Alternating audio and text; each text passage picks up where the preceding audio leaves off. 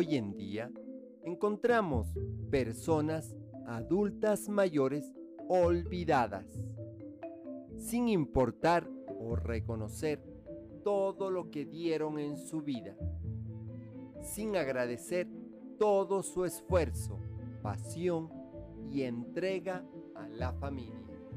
Recuperemos el valor de ser agradecidos con las personas adultas mayores, de no olvidar lo mucho o poco que hicieron por nosotros.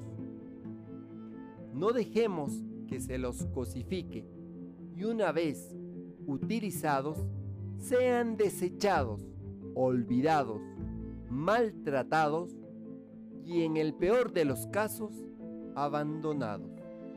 Te acompaña Mario Tapia Hernández y nuestras familias.